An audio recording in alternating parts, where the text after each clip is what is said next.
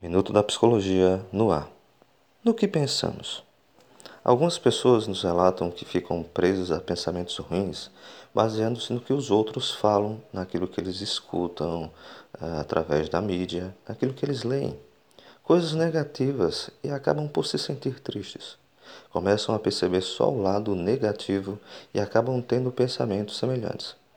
Para pensar diferente, é bom procurar estar com pessoas que falem de coisas melhores, de positividade e também daquilo que é real, com suas diversas facetas. Existem coisas boas e coisas ruins.